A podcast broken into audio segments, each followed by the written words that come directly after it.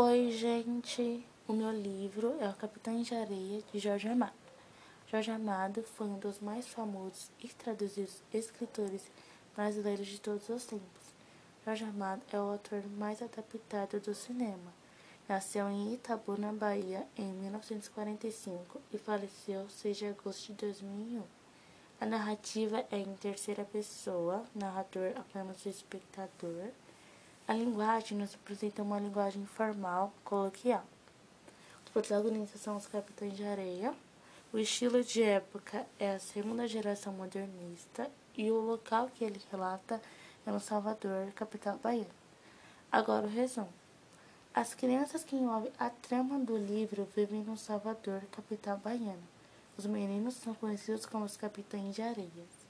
Eles são em torno de 40 menores. Esses menores têm idade de 9 a 16 anos. Seu líder, Pedro Bala, um menino que tem no seu rosto uma cicatriz, pois se envolveu em uma briga com um ex-líder. Eles vivem em um trapiche, um armazém abandonado. Diante da sobrevivência, eles invadiam casas, roubavam objetos valiosos e perdiam dinheiro ou roubavam pessoas que passava perto do mercado onde ali existiam muitas aglomerações aterrorizando a população sendo procurados pela polícia, mas não podiam ser presos pela idade que eles apresentavam.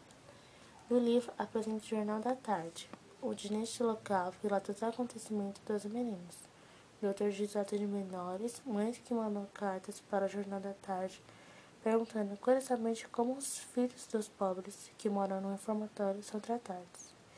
Referente aos meninos, eles preferem ficar na rua com liberdade do que no reformatório sem liberdade.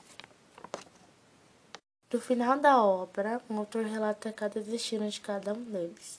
Os personagens da obra são Pedro Balas, o líder, professor, Padre José Pedro, Mãe de Santo, Volta Seca, João Grande, Sem Pernas, Pirulito, Dora, Boa Vida, Dalva, Doutor, Gato, Almiro, Parandão, Ezequiel e Querido de Deus. O livro baseia em tópicos divididos em primeira parte, segunda parte e terceira parte. Foi isso, espero que vocês tenham gostado.